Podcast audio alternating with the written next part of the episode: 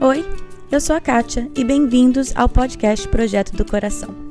O objetivo desse podcast é trazer a liberdade de Cristo às nossas vidas diárias, aos nossos casamentos e filhos. A nossa intenção é abordar qualquer assunto com clareza, base bíblica e vulnerabilidade. Eu realmente creio que Deus trabalha de formas diferentes em famílias diferentes, mas é nossa responsabilidade estar aberta à condução dele. Ao escutar os episódios, não caia na armadilha de comparar a sua história com a de outra pessoa. Simplesmente esteja aberta a ouvir o que Deus tem para você. Que Ele conduza a sua família e que este podcast seja meramente um instrumento nas mãos dele. São tantos os preparativos para o casamento que é fácil esquecer de preparar o coração e o relacionamento. O casamento é muito mais do que a cerimônia e a festa. Você está prometendo passar o resto da tua vida com aquela pessoa. Então, hoje, o episódio é sobre a importância de preparar o relacionamento e não só o dia. Então, é sobre isso que a Ana vai falar hoje na nossa entrevista quando você já pensou nisso antes, né? Você tem um pouco mais de tempo para amadurecer e também entender à luz da palavra algumas coisas que a gente discorda, né? Muitas coisas eu pensava diferente, mas lendo a Bíblia, orando sobre isso, pedindo para Deus, nossa, realmente eu tô pensando certo dessa forma. Deus vai moldando também nosso coração, né? Se você já está casada há vários anos e está pensando, ah, esse tema não é para mim, não desliga o episódio ainda. A segunda parte do episódio é um desafio para nós, mulheres casadas há alguns anos, para nós cumprirmos o que a Bíblia nos diz em Tito 2,4, que diz que devemos instruir as jovens recém-casadas a amarem ao marido e os seus filhos. Como eu já disse em vários outros episódios, eu preciso da instrução de mulheres mais velhas que eu, mas eu posso e devo ser isso para mulheres como a Ana, e você também. Bom, hoje eu tô entrevistando a Ana Maniais, que antigamente era, que eu conheci ela como Ana Flávia Souza, certo? é, a Ana eu conheço há muito tempo. A Ana cresceu na mesma igreja que eu. Meu pai era pastor da igreja, os, os, pais dela frequentavam a igreja. E eu era tia dela no departamento infantil, entre outras coisas. Então, é, se tem algo que faz você se sentir bem velha, você tá entrevistando uma pessoa assim, de igual para igual, que você já deu aula no departamento infantil. Então, essa é a Ana. Oi, Ana, tudo bem? Oi, Kate. Você era novinha quando você me dava aula. Então eu era. Você não é tão velha. Eu assim. era uma bebê. Bebezona. É. Enfim, então, Ana, então se apresente um pouquinho além disso, né? Mas apresente um pouquinho para as pessoas. Tá, eu sou Ana Flávia, tenho 24 anos, eu sou casada com o César, emprestei dele o sobrenome, né, Maniais. Então, Ana Maniais agora. E, bom, trabalho na Nestlé já faz cinco anos, é, morava em Londrina, né? Uhum. Frequentava a igreja de Salão com a Kate, com a família dela. Porém, agora eu moro no interior de São Paulo. Acabei me mudando por conta de faculdade e agora emprego e continuo no interior de São Paulo. Legal. E você faz quando, quando que vocês casaram, Ana, você e o César? A gente acabou de casar. A gente casou em maio, então não deu nem cinco meses ainda. Foi dia 19 de maio, recém-casados. Legal. E aí, bom, eu imagino que tem algumas pessoas pensando, mas gente, recém-casados, por que que, é, por que que a Caixa está entrevistando a Ana para falar sobre casamento? Bom, primeiro porque eu acho que a gente aprende, ponto final, eu acho que com certeza você já tem o que dizer sobre casamento, porque a gente aprende rápido, né? É como se, eu falo que quando, quando a gente casa, é como se jogasse a gente no fundo da piscina e falar agora nada. É, bem isso. Mas, principalmente, eu queria falar com vocês especificamente sobre o preparo que vocês tiveram para o casamento, porque eu sei que tem cursos de noivos e tem tudo mais, mas eu queria falar porque eu sei que quando vocês estavam noivos, não tinha é, esse curso de noivos na sua igreja, certo? Certo, isso mesmo. A gente frequenta uma igreja que não possui um curso de noivos específico, né? Como algumas igrejas têm. E a gente foi conversar com o pastor sobre isso, né? A gente questionou a uhum. ele é, se tinha, por que não tinha. E aí a, a igreja e o pastor explicou pra gente que eles entendem que não, eles não têm, não teriam necessidade de ter isso, porém eles têm, eles têm algumas alguns princípios e indicações de livros. Uhum. É, é um tema também que é muito abordado na escola bíblica dominical. Então, essa igreja que a gente frequenta é uma igreja que tem escola bíblica para todas as idades, não só para crianças, uhum. e são uhum. todos os domingos. Então, eles sempre trabalham com temas diferentes e o casamento já foi abordado em várias escolas bíblicas. Então, eles já tinham algum, alguns materiais e indicaram um livro. O livro, então, é O Significado do Casamento, uhum. escrito pelo Timothy Keller com a Kate Keller, que é a esposa dele. Uhum. Muito bom o livro, que depois eu vou colocar no site. Mas o que eu achei muito legal era a iniciativa de vocês. Por exemplo, não era uma coisa que simplesmente tinha, ah, então se você vai casar, você passa por esse curso, porque muitas igrejas são assim. É, na, até quando a gente casou, a Shalom não tem necessariamente, ou agora eu não sei, mas na época não tinha um curso em si, só que você pegava um casal para fazer aconselhamento pré-conjugal com você, né? Então, é, esse era o normal. Uhum. Então, mas eu, eu achei muito legal essa intencionalidade de vocês de falar assim: não, a gente precisa se preparar de alguma forma, então vamos atrás. Agora, por que, que você sentiu essa necessidade, assim, de se preparar para o casamento? E foram os dois? Foi só um e o outro não? Como que foi? então, é, o César, ele vem de uma família católica, né? Então, é, alguma, alguns princípios, algumas coisas, ele não teve, assim, desde infância, como eu tive, que nasci num lar cristão, uhum. né? Então, é, como ele é convertido já há alguns anos, ele sempre achou interessante isso, de se preparar. Quando ele se converteu, ele sempre escutava muitas pregações sobre casamento. Uhum. Então ele sempre que ele sempre teve sede assim de aprender, de ver o mundo de outra assim, de outra forma, né, como os cristãos enxergam e e assim, ele tinha muito essa vontade eu já cresci na igreja, então sempre ouvi muitas pregações sobre isso, sobre casamento, sobre como se preparar, mas eu achei interessante e também quis, quis isso, né? Além disso, a gente estava se programando para uma festa de casamento, né? Uhum. Só que a gente não queria que fosse só festa, a gente queria que tivesse um significado, né? A gente queria que a, a nossa família, os nossos amigos que estivessem presentes vissem Cristo na nossa vida. Hum. E a gente sabia que para isso acontecer, a gente tinha que uh, ter uma vida com Cristo, né? Porque no dia simplesmente não, não vai transparecer nada, né? Hum. É, a festa é bem legal, tudo, mas é só quando a gente tem uma vida com Deus mesmo que isso reflete. Então a gente buscou por isso também. Me fala um pouco sobre esse foco. Como que vocês colocaram esse foco no casamento de vocês? Eu acho muito legal eu e o Thiago, a gente também teve esse, esse pensamento que a gente queria que refletisse mais a Cristo. Mas como que vocês fizeram isso na prática? Bom, uh, desde o começo a gente orou muito. Então, assim, todas as decisões que a gente tomava, a gente orava a Deus pedia, né, para ele abençoar tudo, mas a gente sempre uh, buscou fazer a cerimônia, né, mais do que a festa, um a prioridade mesmo desse dia. Então, a gente voltou todos os nossos olhos para a cerimônia. Hum. Então, desde música, o, o pastor que ia fazer a nossa celebração, a mensagem, a gente focou muito mais atenção para isso do que a festa em si. Hum. Né? Então, a gente priorizou isso e deixou nas mãos de Deus para que ele fizesse o, o papel dele, né? O melhor, porque a gente planeja, mas Deus sempre faz o melhor. Uhum. Interessante, porque geralmente, é, não geralmente, mas muitas vezes a cerimônia em si é tipo a última coisa a ser planejada, né? Ou a que, a que recebe menos atenção. O que recebe mais atenção é a comida, os doces, a decoração e tudo Sim. mais. E, e é muito fácil deixar a cerimônia tipo, ah, não, só fala com o pastor e ele faz, né? E eu acho legal dar essa, dar essa ênfase na cerimônia, porque é, é, o, é onde você realmente vai dedicar a sua vida um ao outro. E é isso que é o casamento. A festa é uma celebração, que eu não acho errado, muito pelo contrário, acho muito divertido, muito gostoso, muito bom. Mas o foco eu, eu acho muito legal que vocês colocaram na cerimônia, porque é ali que é o casamento, né? Sim, inclusive quando a gente fazia algumas é, visitas em fornecedores e tal, alguns fornecedores brincavam assim, ah, a cerimônia é para os noivos, né? Porque só os noivos que curtem e não sei o quê.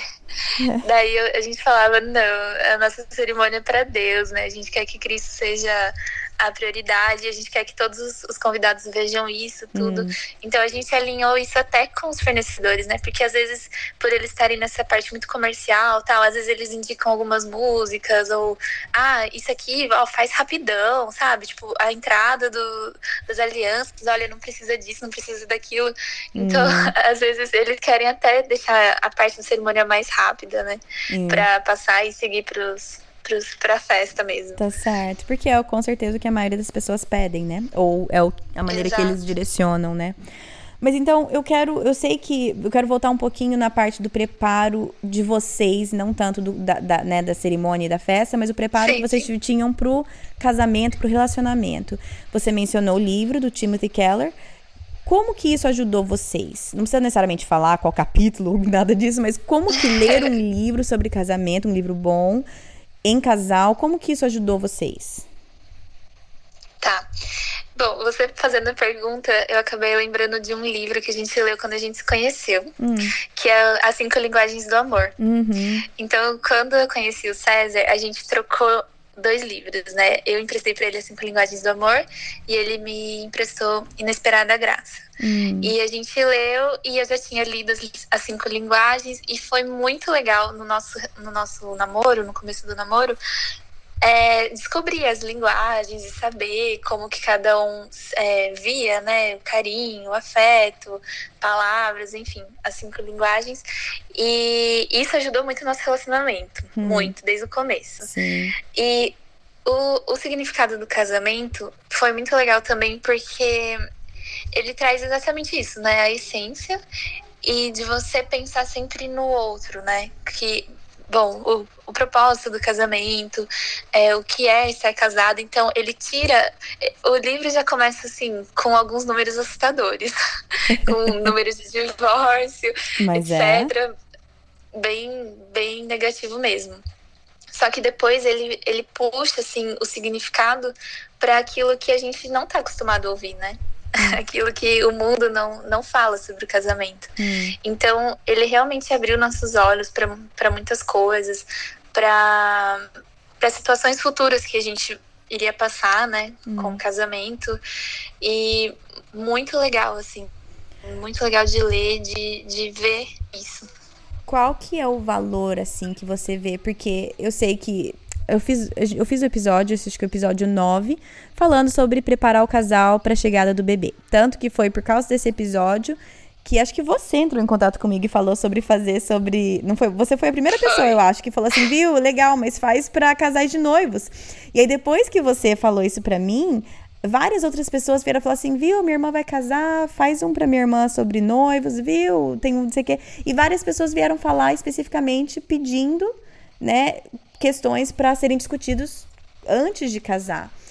E como você foi a primeira a perguntar, foi na minha cabeça falou assim, ui, vou falar com a Ana sobre isso. A hora que eu for fazer, eu vou entrevistar a Ana. Mas é, eu acho que teria, né, se eu vou fazer, eu vou falar do outro lado. Ah, mas por que falar sobre situações hipotéticas? Não tem como saber como que vocês vão lidar com isso no futuro. É hipotético, tem que viver, tem que passar por isso para saber. O que, que você diria em relação a isso? Ajuda se preparar conversando sobre situações hipotéticas ou realmente, tipo, tem que viver para saber? Olha, ajuda muito. Hum. Porque quando você começa a pensar em situações, você expõe o que você pensa, né? Aquilo que tá no seu coração e como você pensaria em fazer. Hum. Então, quando a gente faz isso, é um exercício. Então, você acaba conhecendo mais a pessoa que você está se relacionando, né? Isso, assim, é fato. Então, você, a pessoa fala, ah, eu agiria assim. Daí você para, nossa, por quê, né? Será que eu agiria da mesma forma? Não, eu não agiria, etc. Mas é bom que pense antes pra, pra gente amadurecer também, né? Muitas coisas antes eu falava, ah, não, isso eu não vou fazer. Hoje eu já penso diferente. é, lógico que quando acontece, a gente. Nós somos humanos, né? A gente pode planejar tudo, mas o nosso coração, às vezes a gente acaba fazendo coisas coisas que a gente não gostaria. Hum. Porém, uh, quando você já pensou nisso antes, né? Você tem um pouco mais de tempo para amadurecer e também entender, à luz da palavra, algumas coisas que a gente discorda, né? Muitas coisas eu pensava diferente, mas lendo a Bíblia, orando sobre isso, pedindo para Deus nossa, realmente eu tô pensando certo dessa forma, Deus vai moldando também nosso coração, né? Sim, e é, para mim, o que eu acho, não é necessariamente que vocês vão resolver todos os problemas antes deles começarem, mas é igual você falou, é só uma forma que facilita vocês se conhecerem mais e abrirem mais o di diálogo, porque quando você começa a conversar sobre essas coisas, igual você falou, é como se abre uma cortina para uma outra parte da personalidade, do pensamento, das opiniões daquela pessoa que você precisa conhecer e conversar, porque se você nem, nem conversa sobre isso, você não vai saber o que aquela pessoa pensa.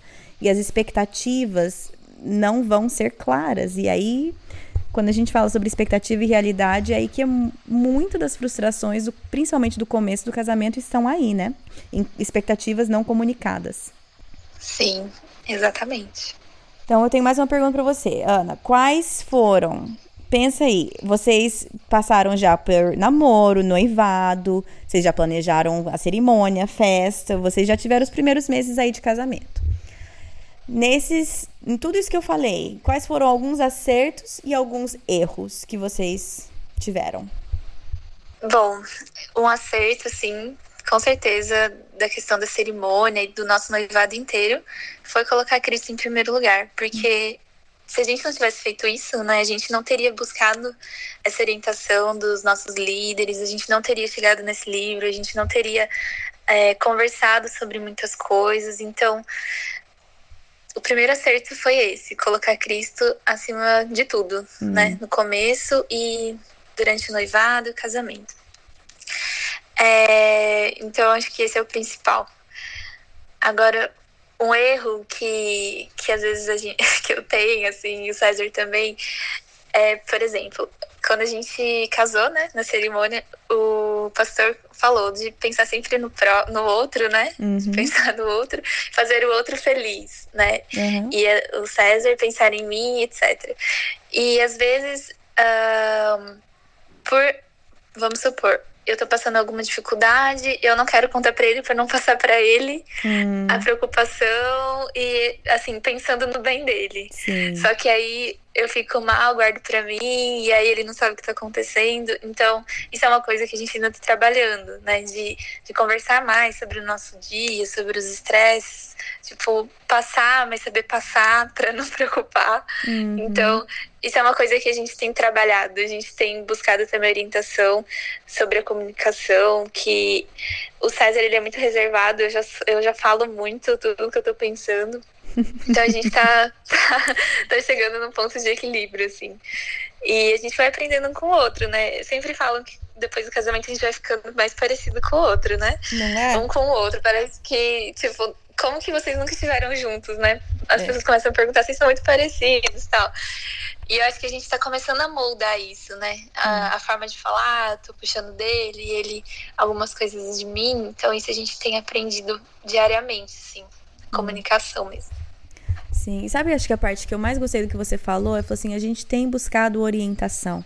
Isso para mim eu acho o, o crucial. Eu sei que vocês estão no começo do casamento, vocês estão no começo e vocês já perceberam, olha, essa, essa área do nosso casamento a gente precisa melhorar. Vamos buscar orientação. Isso que faz a maior diferença. É, quando você diz buscando orientação, o que, que você quer dizer com isso? Você quer dizer livros? Você quer dizer pessoas, aconselhamento? O que, que você quer dizer? Tudo isso. e assim, é, quando a gente casa, né, a gente acaba andando com mais casais, querendo ou não, né? Hum. Porque os assuntos batem, etc. E aí a gente acaba vendo que as nossas dificuldades são parecidas com outros casais também. Então hum. a gente vai se abrindo, vai comentando. Nossa, ela também é assim, lá em casa é assim. E a gente vai conversando e, e o pessoal da igreja que a gente frequenta muito aberto, muito receptivo. Então a gente está está com mais oportunidades assim de estar perto de casais é, novos, mas também que já estão há mais tempo casados. Então a gente tem bastante referência para tirar dúvidas, perguntar. É, a gente também tem buscado livros. A gente, nossa, a gente pegou uma paixão assim por por ler livro mesmo que faz a gente pensar hum. diferente, né? Pensar conforme a Bíblia. Então, a gente sempre fala, nossa, deve ter um livro lá na biblioteca da igreja que fala sobre isso. aí a gente já compra, a nossa estante tá uma beleza. tá, tá cheio. E aí já. a gente É, tá cheio. A gente tá precisando ler mais, mas a gente lê, então a gente tá, tem buscado dessa forma. Hum, muito bom. E eu quero então falar um pouco sobre comunidade, igual você falou, da importância de estar cercado de uma comunidade que você pode conversar mesmo, que você pode abrir tanto dificuldades quanto alegrias e coisas da fase de vida, de recém-casado e tudo mais. É, nós tivemos isso também, logo depois de casado, que foi crucial também, foi muito importante. Agora, uma das coisas que eu me vi tendo dificuldade é até onde eu compartilho com as pessoas. Até, né, o que, que é compartilhar e abrir e viver em comunidade bem e o que, que é, talvez, é, falar demais? Que, onde está o limite de compartilhar em grupo, mas onde eu deveria, talvez, ficar quieta para eu não infringir a intimidade do meu marido? Não sei se faz sentido o que eu tô falando. É, uhum, faz.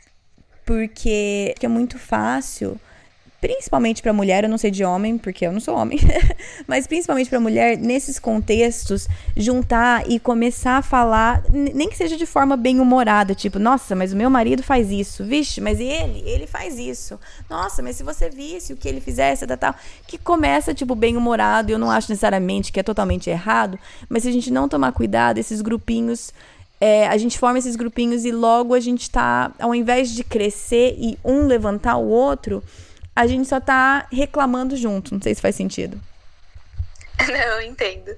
É, assim, a gente abre isso, né, como eu falei, para pessoas muito íntimas do nosso convívio e amigos cristãos que vão nos ajudar. A gente brinca, mas depois a gente sempre sai, né, para uma uhum. reflexão disso tudo.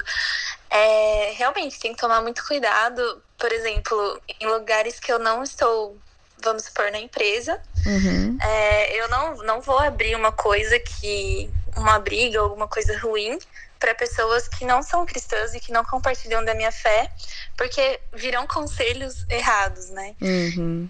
Então, é, eu, eu tomo bastante cuidado com isso. O César também, a gente. Até porque a gente trabalha na mesma empresa. Então, a gente também não pode ficar falando muito, né? Se abrindo muito por, por questão de, de ética também. Enfim, não é legal, não é respeitoso, uhum. nem nada. Mas a gente procura, assim, tomar cuidado com, com quem a gente vai falar. E eu acho que, assim, muito muda também uh, de quem tá ouvindo, né? Porque às vezes você fala uma coisa e a pessoa entende de uma forma diferente. Hum. É, ou com julgamento, né? Então, uh, umas coisas, assim, um exemplo que eu já passei foi de comentar algumas coisas na igreja com mulheres cristãs que já me olharam torto, assim, me julgando por alguma coisa, alguma dificuldade que eu tinha, ou alguma coisa que eu falei, enfim. E não souberam ter sabedoria de me explicar ou me aconselhar. E eu fiquei muito mal, né? Então, hum. é, eu acho que também, quando você procura uma orientação de uma pessoa mais velha, mais madura na fé, é, se ela realmente for madura, ela não vai tratar isso de uma forma errada, né? Ela vai tratar isso com, com sabedoria e com amor. Então, quando as pessoas tratam assim, a gente cresce, né? E quando uhum. é o uhum. contrário, é danoso. Então, eu acho que que quem ouve também faz muita diferença, né? Hum, muito bom. E até eu falo pra caramba, acho que toda, toda semana eu devo falar a palavra vulnerabilidade umas 15 vezes em cada episódio. Mas, porque é muito importante, mas com quem nós vamos ser vulneráveis e com quem nós vamos abrir a nossa história, as nossas dificuldades, é extremamente importante, porque não é para qualquer um, igual você falou, não é. Nós temos que ser muito sábios com quem nós vamos abrir o nosso coração. Vulnerabilidade é importante. Abrir as dificuldades e o lado não bonito de tudo é importante. Mas expor isso para qualquer um, isso não é sábio, né? Então, isso que você está falando eu acho muito válido de tomar cuidado com quem você abre. E às vezes você vai abrir com alguém, igual você falou, que você achou que ia estar tá ali para te trazer um conselho. E na verdade você aprendeu que não. Que tipo, ok, essa pessoa não. Exato. Exatamente. Então agora eu quero mudar um pouquinho só a conversa, já que você principalmente tocou nisso. É, eu sei, várias pessoas que escutam o podcast, e amigas minhas também, pessoais, falam e se queixam, tipo, ah, você fala que você tem alguém que te discipula, eu queria muito isso, é, eu queria alguém que caminhasse ao meu lado, que, né, alguma mulher mais velha que me ensinasse e tal. Primeiro, é, eu e o Thiago, a gente sempre valorizou isso, mas nunca veio de mão beijada. A gente vai atrás das pessoas e a gente pede. Então, a primeira coisa que eu diria é que é o que me parece que você está fazendo, Ana. Vai atrás quando você precisa e pede, viu? Você poderia caminhar comigo? Eu vejo que você já passou pela minha fase de vida, eu admiro a tua família, admiro teu casamento, você poderia me ensinar? Às vezes você vai levar um não. A Kendra mencionou mesmo que ela levou um não. Então, às vezes sim, você vai levar um não, mas enfim, então vai de ser de ser intencional com isso. Porém, eu queria dar uma chamada aqui para as mulheres que estão na fase de vida que eu tô, né, lá pelos seus 10, 15 anos de casado, filho pequeno. Nós temos uma responsabilidade com as mulheres que estão na fase da Ana. Nós temos uma responsabilidade de ser isso para outras pessoas. Então, ah, mas eu não recebi. Pois bem, você tem a oportunidade de ser. E eu tava falando com a Ana antes de começar a gravar que ela também tem a oportunidade de ser, ela e o César, para casais que estão namorando, que estão noivos, meninas adolescentes, jovens adolescentes. É, meu avô sempre falou, que eu acho muito legal, ele sempre teve, agora ele tem Alzheimer, mas ele sempre fez questão que tivesse alguém à frente dele, né, que já tivesse passado pelo que ele está passando, pessoas ao lado, que estão passando pelo que você está passando, que é o que você mencionou do seu grupo, né, Ana? E pessoas atrás, para quem você pode é, guiar e instruir e servir de apoio. Então, nós vamos trocar aqui um pouco de marcha e eu vou, nesses, sei lá, próximos minutos, tentar ser isso para Ana, para talvez modelar isso, para vocês verem que não é nenhum bicho de sete cabeças, a gente não precisa é, ter medo de compartilhar o nosso com outra pessoa, porque eu já fui extremamente abençoada e edificada por alguém, pela mulher que me discipula, abrindo as dificuldades do casamento dela comigo. Isso me ajuda tremendamente. Então, vamos lá, Ana. Tô pronta. Pode mandar ver. Bom, é, a primeira pergunta que eu ia fazer é uma coisa assim, que eu tive muita dificuldade no começo. Porque faz seis anos, mais ou menos, que eu moro sozinha. Hum. Morava sozinha. Porque tinha é, feito faculdade fora, então já estava acostumada de ser assim muito independente, fazer as coisas por mim e tal. E quando o César uh, veio, né? Que ele veio pra dentro de casa, eu tinha uma pessoa ali, uhum. né? Todo tempo ali comigo. E no começo foi muito estranho, porque eu ficava assim, meu Deus, ele tá na sala, será que eu tenho que ficar na sala também? tipo, nossa, eu vou lavar a louça, ele tem que estar na cozinha comigo? tipo, eu ficava meio que. Sabe quando uma visita tá e você não sabe onde fica? Uhum. Eu ficava assim. E queria saber como foi isso, como, tipo, quando vocês juntaram mesmo as malas, né? Hum. E, e moraram juntos. Como foi? Tipo, é, foi tranquilo? Não? Hum. Boa pergunta. É, bom, você estava nessa casa e ele entrou na casa que você já morava, é isso, né? Isso, é, exato. Então aí, aí já tem a primeira diferença, porque eu e o Thiago, nós dois usamos, ambos morávamos na casa dos nossos pais. E aí a gente foi para um apartamento, então aquela era a nossa nova casa. Então isso já muda um pouco a dinâmica. Porém, o fato de você morar com uma pessoa nova que você nunca morou na vida, vai, né? Essa dinâmica vai estar presente. É, em relação a isso, especificamente que você falou, eu não tive tanta dificuldade, mas se o Thiago tivesse aqui falando, ele ia falar que ele teve dificuldade. Porque ele gosta do tempo sozinho dele. E isso para mim não existe. Para que ter tempo sozinho se tem alguém ali, entendeu? Eu gosto de gente o tempo inteiro. E o Thiago gosta de gente, quem conhece, ele é muito simpático, gosta de estar com as pessoas, só que ele gosta muito do espaço dele também. Então, isso foi uma coisa que eu tive que aprender e é, foi difícil. Foi difícil para eu aprender, porque para mim, por que, que ele não ia querer estar comigo? Então, ele chegava do trabalho, na época eu ainda fazia faculdade, eu estudava na UEL e ele trabalhava. Então, geralmente, eu, eu chegava em casa antes que ele da aula, né? E eu chegava, e aí ele chegava e eu seguia ele, entendeu? Ele ia pro quarto trocar de roupa, eu seguia ele pro quarto, conversando, perguntando o dia dele. E ele trocava de roupa, ou ia tomar banho e eu seguia, né? Igual um cachorrinho, eu ia andando atrás dele. ele ia comer um lanche na cozinha, eu ia atrás, e a gente conversando, e eu achando que aquilo era o máximo. A gente, eu achando que a gente tava conversando e conectando. E ele, tipo, pensando assim: eu preciso de um tempo, eu preciso de um tempo pra eu né, desconectar do serviço, porque eu preciso de um tempo sozinho. E eu não dava aquele tempo. E aí que vem o lance que você falava de comunicação, né? Porque até ele chegar num ponto que ele conseguiu falar, viu, amor, eu quero muito conversar com você, mas eu gostaria de 15 minutos pra ir pro banheiro, tomar um banho, trocar de roupa, um pouquinho de tempo sozinho, entendeu? Então, eu diria que para mim não foi tão difícil porque porque eu queria estar junto o tempo inteiro, mas ele que já tinha necessidade de ter um pouco mais de tempo, e aí eu tive que aprender a respeitar, que foi difícil para mim, né? Eu aprender a respeitar porque eu, eu queria conversar e ele não quer conversar. E aí que tem o quê? O meu versus o seu, né? Eu quero uma coisa e você Sim. quer outra coisa. Então, eu a, a minha dificuldade veio em deixar, engolir as minhas muitas palavras, porque eu tenho muitas palavras, e dar o tempo para ele, né? E, eu, e tipo, dava 20, 20, 25, sei lá, 30 minutos, ele vinha pronto para conversar, queria interagir, queria saber tudo. Ele precisava do tempo dele, mas aprender isso foi um pouco complicado. Certo, é. Então tá bom, não foi só comigo. não, não é só com você. Próxima. Uh... Uma outra coisa. É, bom, como a gente estava falando de se preparar e tudo, né?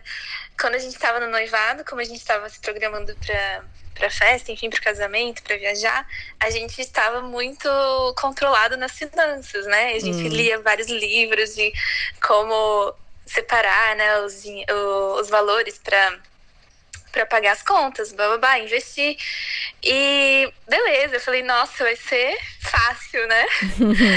que, que eu pensei? Bom, já me viro com o meu salário, vai vir o César? Nossa, é mais um salário, a gente vai guardar o salário inteiro dele. Ah. Tonta, né? Boa inocente. Aí percebi que não, né? Que os gastos dobram, às vezes até aumentam. E tudo aquilo que eu tinha planejado, nossa, a gente vai fazer tudo certinho, não deu certo. Hum. É, como que como que foi para vocês? Vocês tiveram alguma coisa assim que vocês planejaram hum. e que não deu certo, seja finanças ou alguma outra coisa que vocês falaram, não, isso aqui a gente vai tirar de letra, e não ah. foi. É, não, vamos falar de finanças, porque isso foi igualzinho você, a gente pensou, não, isso aqui vai ser fácil. Por quê? Porque nós dois temos, a, nós, nós pensamos igual. É, eu não sou de gastar e nem ele, nós dois somos de economizar, nós dois somos bem simples em gastos. Então, poxa, vai ser fácil, né? Uma coisa a menos pra gente discutir. É, e sim, nós temos a mesma mentalidade, mas a gente descobriu depois de casado que eu sou, tipo, eu economizo. Aí o, mas o Thiago com dinheiro é igual acumuladores, é igual aquele seriado lá do. do como é? Do, é do Discovery? É, então, por exemplo, eu economizo, eu não gasto, mas o Thiago é, é, acumulador de dinheiro, no sentido, não de assim que tem demais, mas assim, que não vai gastar um centavo, entendeu? Porque não pode sair para comer porque a gente tem que guardar para aposentadoria e para a faculdade do filho que a gente não tem, entendeu? Então, assim, uhum. foram mentalidades que a gente entrou no casamento achando, ah, mas nós dois somos super regrados com dinheiro, e somos. Só que a gente precisou achar um balanço aí de, sim, é importante. O Thiago é de planilha de Excel. Tudo tá numa planilha de Excel. Todos os gastos, todos os centavos. É, entendeu? É, essa diferença do Thiago colocar literalmente até o centavo no Excel, eu ficava assim, gente, isso é um absurdo, isso é doença. Porque a gente sempre acha que o que não é o nosso é errado, né? Mas não é. Então a gente teve que achar um meio termo. Eu aprendi aos poucos e para ser bem sincera, é, esse é um problema meio cíclico no nosso casamento. Não problema, mas vira e mexe, ele volta. Vira e mexe, essa dificuldade volta a dar as caras e a gente tem que lidar. Assim, cada vez que volta, a gente lida com isso com um pouquinho mais de maturidade e um pouquinho mais de conhecimento. Mas eu não vou mentir para você e falar que, ai, isso foi o primeiro ano de casamento, aí a gente resolveu e nunca mais eu tiver um problema. Não. Eu tive que aprender a valorizar o trabalho e o esforço que ele tem em planejar e projetar e entender que por ele ser assim é que a gente consegue comprar uma casa boa, que a gente consegue tirar umas férias legais, é justo pelo planejamento minucioso dele. E ele também teve que aprender a confiar, porque tinha muito disso. E até hoje, vira e mexe, isso volta e, e me magoa. Tem uma, um, às vezes, uma falta de confiança ou um medo dele que eu vou gastar algo que não que não deveria gastar. E isso e é, e isso vem é, de, não do nosso casamento, isso não vem do nosso relacionamento, mas isso é uma coisa que ele traz, esse medo, esse tipo, eu preciso cuidar, senão alguém vai gastar. E, e ele vem trabalhando isso, e eu venho trabalhando isso, mas é difícil você não ficar chateado com isso, e às vezes eu fico magoada, até hoje eu fico magoada quando ele tem alguma atitude de tipo, eu vou guardar isso daqui porque senão você vai gastar. Ele não fala com essas palavras, é claro que ele é mais inteligente do que isso. Mas quando a atitude diz Mas isso. quer dizer isso. Exatamente. É. Então, ele tem aprendido a confiar, eu tenho aprendido a valorizar o cuidado minucioso dele. E ele tem aprendido também que a vida deve ser planejada e responsável e organizada, mas também ela tem que ser vivida, né? De vez em quando pegar uma pizza não vai matar ninguém, entendeu? Sim, sim. Assim, mesmo a gente planejando, tendo os mesmos valores, já é difícil, né? Então, Super. isso é uma coisa que a gente comenta às vezes no trabalho sobre finanças e tal. E essa é uma dificuldade, assim, que todos têm, mas eu fico pensando, poxa, a gente se planejou e mesmo assim continuamos com dificuldades. É, bom, a última entra um pouquinho no que você falou antes da gente trocar aí. É, mas assim, você comentou que como eu, às vezes eu busco orientação e isso é muito é, proativo, né, das pessoas que estão uh, é, precisando ou querendo conhecer, aprender mais. Uhum. É, mas como é, uma forma assim, você como mentora, né, como você é proativa chegando numa pessoa que está um passo atrás, digamos assim, na vida, né, como uhum. a gente comentou antes, é, como que você percebe quando uma pessoa tá precisando ou que quer aprender mais, porque às vezes eu não enxergo isso. Hum. Às vezes eu penso que, tá, eu tenho amigas que estão namorando e tal, mas elas não querem saber o que, como é minha vida, entendeu? Uhum. Elas não querem algum conselho e tal, porque se elas quisessem elas pediriam, mas às vezes elas querem. Como que você vê isso? Ah, isso é uma excelente pergunta. Ah, devia ter pensado nessa antes. Não, então tá, deixa eu falar só de como que. A, a, minha primeira sugestão, entre aspas, porque eu tô falando sobre. É, é, é sobre discipulado, certo? É sobre um relacionamento intencional. É, primeira coisa seria procurar na igreja o relacionamento com alguém que você sabe que está buscando crescimento em Cristo. Essa é a primeira coisa, só porque a porta está um pouco mais aberta. É, porque discipulado é com isso, é com pessoas que estão buscando servir a, a, seguir a Cristo. Agora, tipo, evangelismo e amizade fora da igreja, isso é muito importante, mas eu tô focando em outra, né, em outro aspecto. Ó, eu, eu meio que vou na cara de pau, eu olho alguém que me parece que tá buscando, que tá querendo, e eu vou na cara de pau, eu falo, olha, eu vejo que você você é uma pessoa, um, um, líder nos jovens, ou vejo você como uma pessoa muito influencial no seu grupo, ou eu vejo você e o seu namorado, você e o seu, você e o seu noivo, e eu me identifico com você, alguma coisa assim, e eu falo, olha, eu tenho sido muito abençoada por pessoas que têm investido na minha vida, que têm é, caminhado ao meu lado e me ajudado em momentos da minha vida e eu gostaria de ser isso para você se você quiser. Não tem pressão nenhuma, mas eu estou disponível para conversar com você. Eu estou disponível a falar do bonito e do feio, do lado fácil e do difícil. É... Então, se você quiser ou precisar, ou né, se, se isso é algo que te interessa, eu tô aqui, a gente pode ler um livro junto, a gente pode fazer um programa de, de, de de discipulado. Não sei se é isso que você estava querendo dizer, como que eu me aproximo, ou como que eu escolho, entre aspas, isso, a pessoa. Exato. É, é meio que na cara é de pau.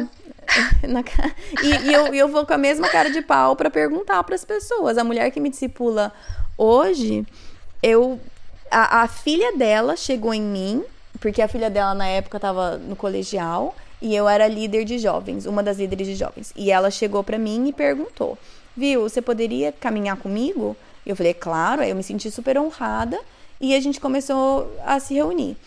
E aí eu vi a mãe dela e eu falava, poxa, essa mulher teve cinco filhos, todos adultos, e eu, todos bem. Eu preciso saber o que, que ela fez, porque eu preciso fazer a mesma coisa. e aí eu cheguei na mãe dela, eu falei, olha, tem sido um privilégio para mim acompanhar a sua filha E eu gostaria de saber se você poderia me acompanhar. E ela foi bem sincera, foi muito querida. Ela falou assim: Eu quero muito, o meu horário tá um pouco corrido agora, mas assim que eu encerrar com essa outra menina que eu já tô discipulando, eu volto a entrar em contato com você. A verdade é que eu fiquei feliz e triste ao mesmo tempo, porque ela foi muito carinhosa, me recebeu super bem e, e ela falou assim: olha, por enquanto, vamos só sair de vez em quando para conversar, mas eu não posso, assim, realmente começar uma coisa com muito compromisso. Mas ela foi super intencional, de mais ou menos uma vez a cada, sei lá, dois meses, ela me chamava para jantar e a gente conversava. E aí, assim que ela terminou, ela veio, ela falou assim: olha, agora eu tenho tempo, vamos, vamos, vamos entrar, vamos começar num, num programa de discipulado mais sério. E aí eu, obviamente, aceitei. Nós estamos ainda aí. Então, é, mas é que eu acho tão importante que eu vou continuar indo na cara de pau, entende? Eu já decidi que a hora que eu terminar esse programa discipulado com essa mulher, eu já sei qual que é a próxima que eu vou pedir, porque a gente precisa de ajuda, a gente precisa de acompanhamento. Eu já tenho uma listinha aqui, tipo, e se essa falar não, eu vou para essa, e se essa falar não, eu vou para essa. Que bom, nossa, que bom que tem tantas mulheres assim próximas, né, que você se espelha. Mas é muito que, bom. Esse isso. que é o lance. Elas não são próximas. Às vezes você observa alguém de longe.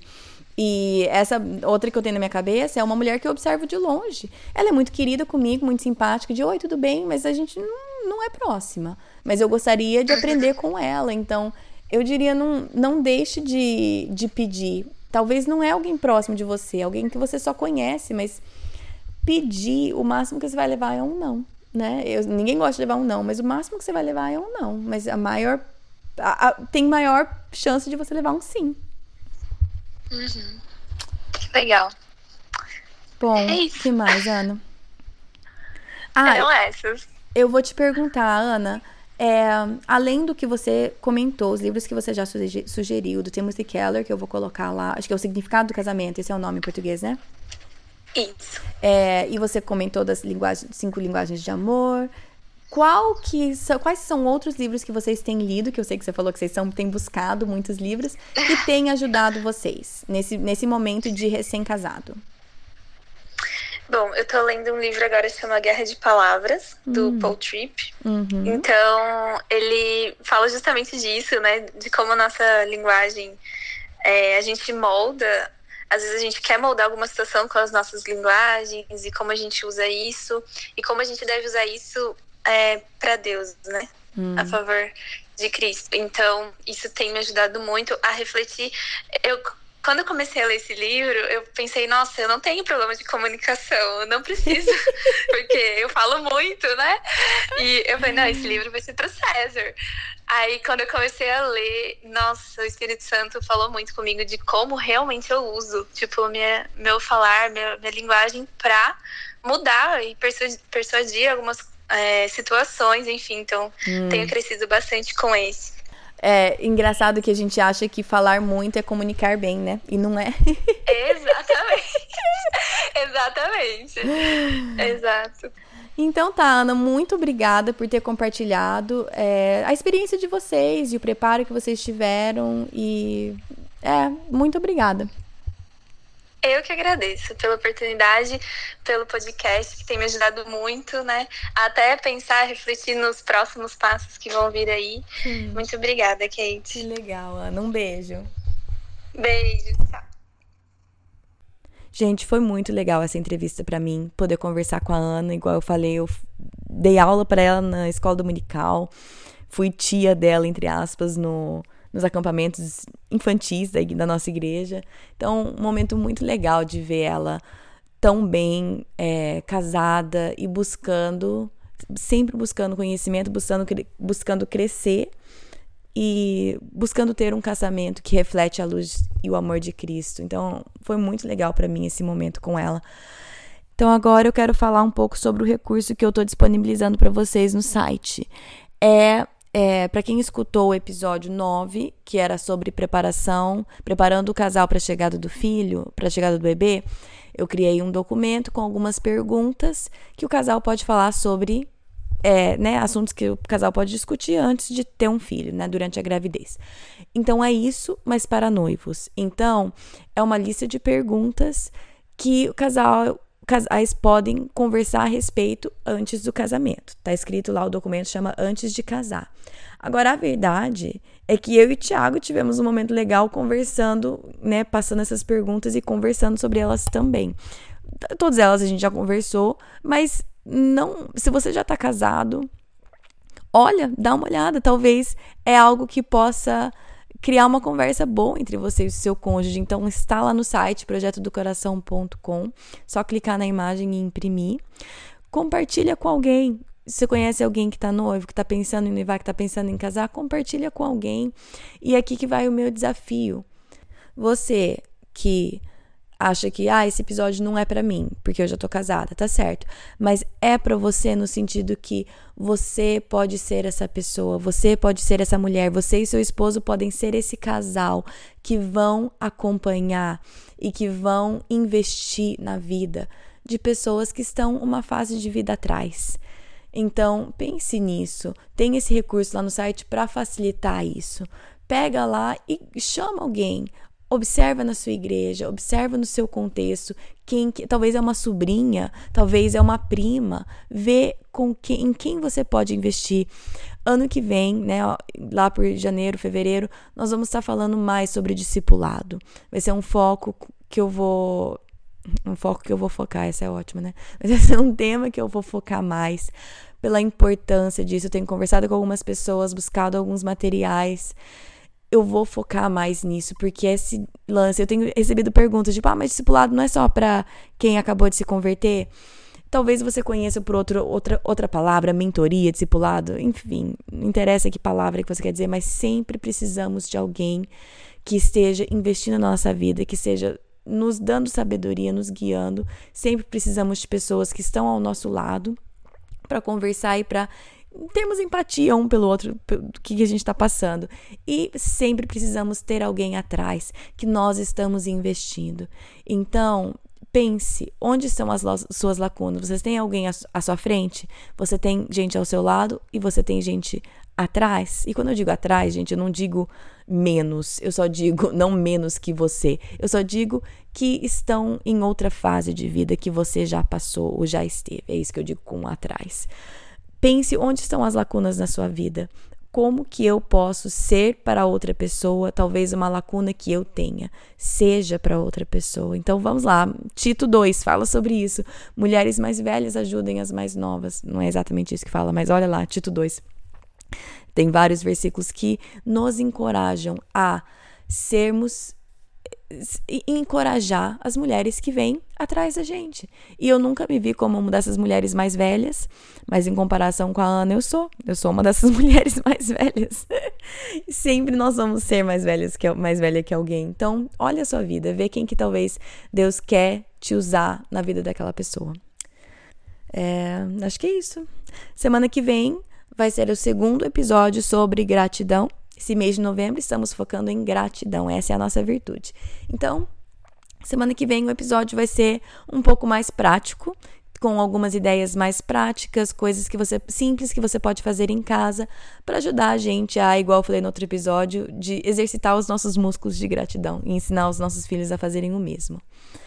E como sempre, é, qualquer recurso mencionado, os livros que a Ana mencionou, é, o recurso que eu falei de antes de casar, tá tudo no site, projetodocoração.com. Entra lá, procura esse episódio, clica e vai estar tá tudo lá, todos os recursos mencionados, um resuminho, tópicos, tá tudo lá. Também, se você quiser acompanhar, nas redes sociais tem o Facebook, uma página no Facebook chama Projeto do Coração. E tem um grupo, visitar grupo lá nessa página, que você pode clicar e eu te adiciono no grupo. E esse grupo é para responder perguntas, compartilhar recursos, tá lá para vocês. E tem o Instagram, que é PDC Podcast, que vira e mexe, eu apareço lá para falar alguma coisa ou posto algum devocional, alguma coisa. Não tem muita eu ainda não. Enfim, eu falo o que vem na minha cabeça, o que eu tô estudando, o que eu acabei de aprender, o que tocou meu coração. Não tem muito. não tem muito uma regra. Às vezes eu posso, às vezes eu não posso, mas tá lá para vocês, pra gente interagir um pouquinho. Vou encerrar por aqui. Acabei tudo que eu tinha que falar. Então, boa semana para vocês e até semana que vem. Na Bíblia, em Miqueias 5:5, está escrito que ele será a sua paz. Se eu acredito na Bíblia, eu acredito que apesar das minhas circunstâncias, ele será a minha paz. Meus filhos estão tocando terror dentro de casa? Ele será a minha paz. Estou me sentindo culpada por não passar mais tempo com os meus filhos? Ele será a minha paz. Tô cansada de ter as mesmas brigas de sempre com meu marido? Ele será a minha paz. Gritei e perdi a paciência de novo? Ele será a minha paz. Vamos tentar lembrar disso e, com a ajuda de Deus, escolher a viver nessa paz todos os dias. Nossa, muito bom. É. É muito joia. Ai, socorro, peraí, derrubei o telefone.